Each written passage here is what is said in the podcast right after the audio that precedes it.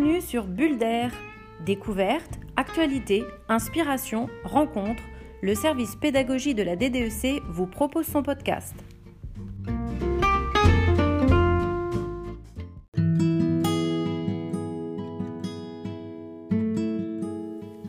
Bonjour à tous. Nous vous proposons aujourd'hui le témoignage de Céline qui a choisi, après une quinzaine d'années d'enseignement, de prendre un congé de formation. Elle est actuellement dans sa deuxième année, à mi-temps en classe et à mi-temps à travailler son sujet de recherche, la classe flexible. Voyons avec elle comment se déroule cette expérience et ce qu'elle en retire à titre professionnel et personnel. Bonjour Céline, tu es enseignante à Béton en CPCE1 et tu as décidé l'année dernière de prendre un congé de formation. Est-ce que tu peux expliquer pourquoi tu as fait ce choix?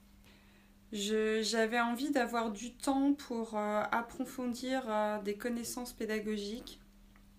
J'avais un début de sentiment d'ennui, euh, l'impression de faire tout le temps la même chose. Et j'avais envie de temps pour, pour approfondir des sujets qui m'intéressaient, pour lire et pour évoluer dans ma pratique professionnelle. Peux-tu expliquer la démarche pour prendre un congé de formation? Alors, pour prendre un congé de formation, il faut s'inscrire euh, via l'inspection académique sur euh, la plateforme Toutatis. C'est en ce moment. Il y a d'abord une pré-inscription, puis une validation de l'inscription. Pour la validation de l'inscription, il faut faire une lettre de motivation, un CV et il faut avoir une autorisation du chef d'établissement. Il faut aussi dire dans cette inscription quelle formation on souhaite faire et il faut que l'organisme de formation puisse communiquer des attestations d'assiduité. Et donc l'inspection académique finance le congé formation, c'est-à-dire euh, une rémunération à 85% du salaire, mais ne finance pas la formation en elle-même. C'est la, la, personne qui s'autofinance sa formation. Un enseignant a le droit à 12 mois de congé formation dans sa carrière. moi, j'ai eu deux fois 12 mois à mi-temps, ce qui correspond à une année à temps plein. Il y a trois critères pour obtenir un congé formation. Le premier critère, ça peut être une aide pour euh, un enseignant en difficulté professionnelle dans son métier. Le deuxième critère, c'est un enseignant qui s'inscrit dans une suite de formations dans le cadre du formation pluriannuelle. C'était mon cas en, inscription en deuxième année de master. Et le troisième critère, c'est un, ça doit être un projet professionnel qui correspond à une évolution de la pédagogie de l'enseignant ou aux besoins fonctionnels de l'académie. Ce n'est pas possible d'obtenir un congé formation pour faire complètement autre chose que de l'enseignement ou une formation qui n'ait aucun lien avec l'enseignement. Et en quelques chiffres, pour l'année 2021-2022, il y a 31 congés formation en Bretagne, premier degré et second degré qui seront euh, donnés. L'année dernière, pour le premier degré en Ille-et-Vilaine pour l'enseignement privé. Il y a eu 8 congés formation de données et il y avait 10 euh, candidats. Donc ça laisse euh, beaucoup de chances euh, d'obtention à condition qu'on remplisse les critères.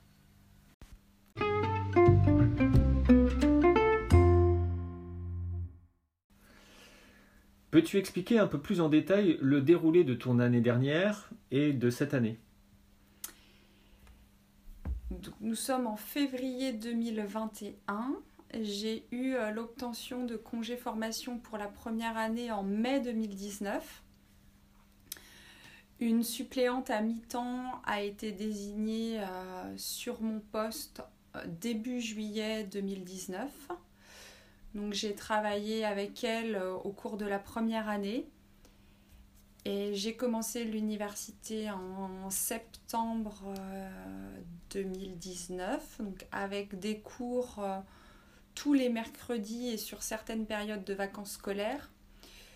au début de l'année 2019, c'était une découverte de qu'est-ce que la didactique, qu'est-ce que la recherche en didactique, quels sont les sujets de mémoire que l'on pouvait faire.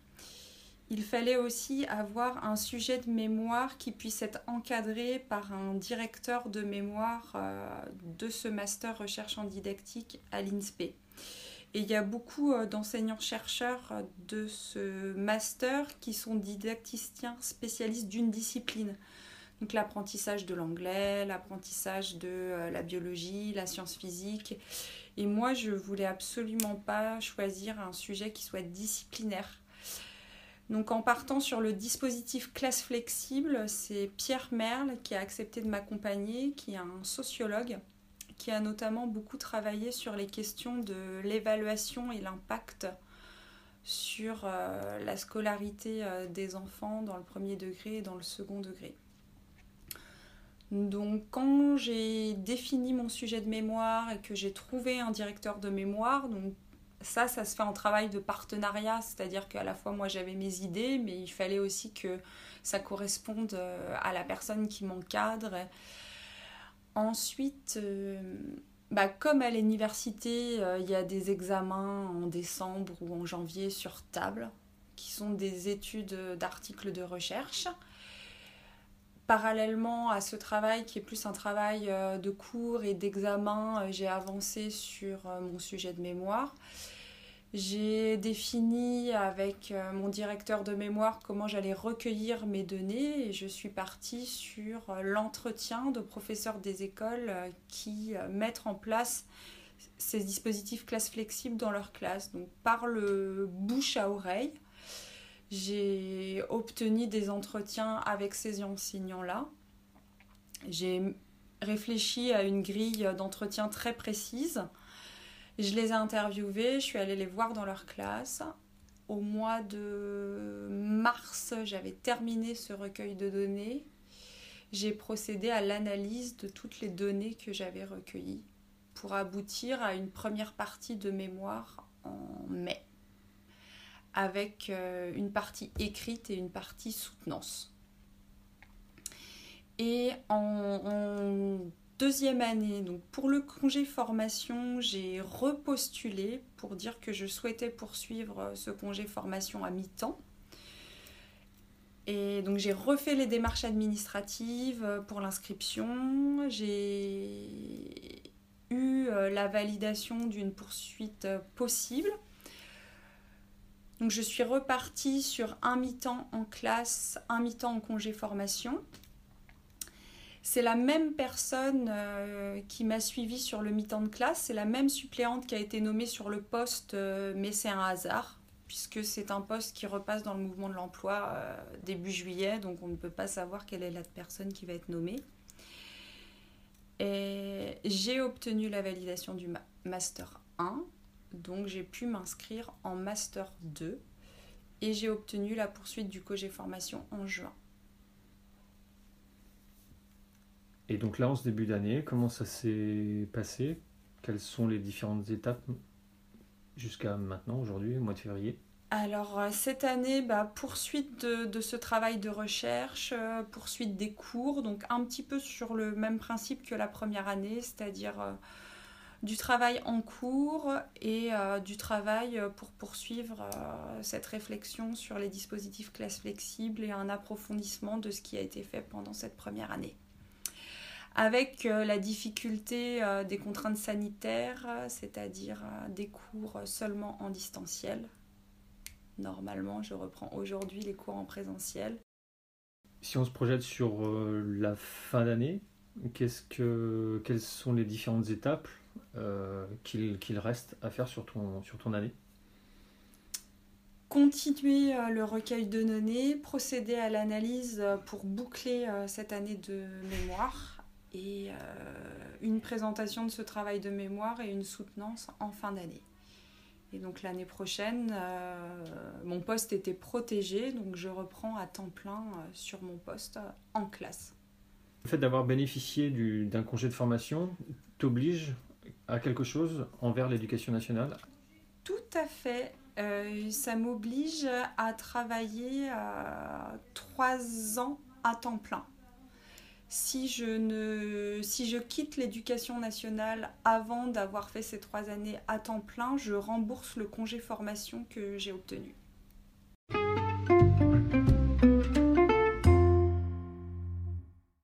Comment penses-tu réutiliser tout cela en classe? Alors en classe, je le réutilise déjà parce que j'ai déjà fait évoluer ma pratique. Euh, donc les dispositifs classe flexible, c'est proposer euh, des assises différentes aux élèves au cours d'une journée. Donc euh, c'est passé par plus une place attitrée par élève et le matériel des élèves dans des meubles colonnes. J'ai pu aussi remarquer que beaucoup d'enseignants qui mettent en place ces modalités proposent des temps en atelier. Et ça, c'était quelque chose qui m'intéressait beaucoup. Donc il y a des temps où les enfants sont sur des ateliers. Dans notre classe, ce sont des temps d'atelier autonomes. Donc j'ai aussi pu, euh, avec ce congé, avoir euh, du temps pour euh, réfléchir à comment le mettre en place et pour construire du matériel.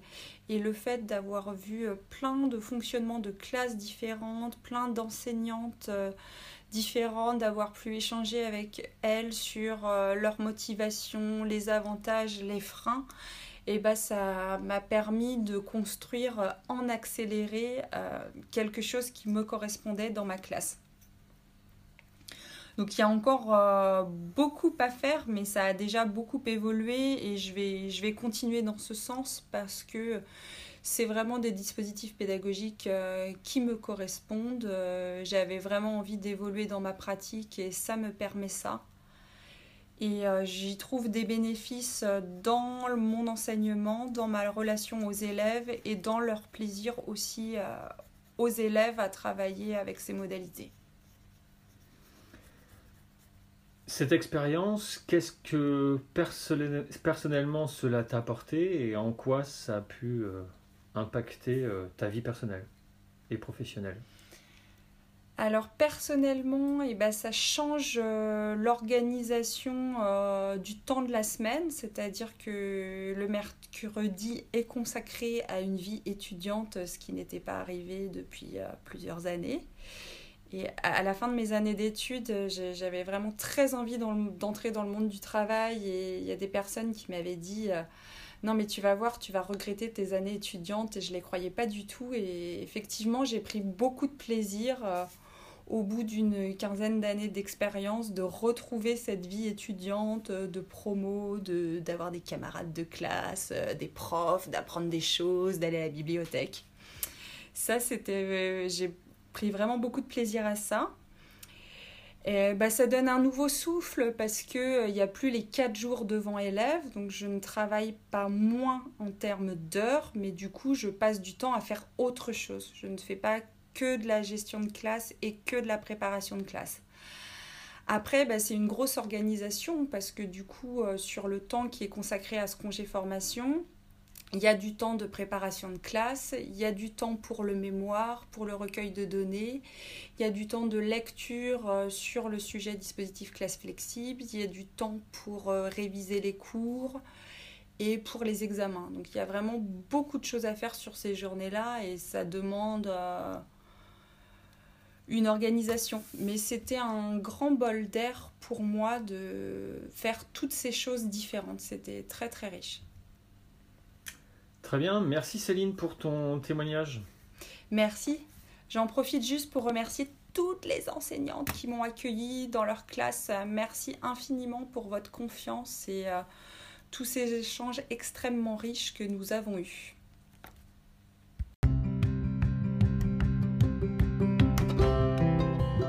Vous pouvez retrouver ce podcast ainsi que les ressources utilisées sur le site de lec35.bzh.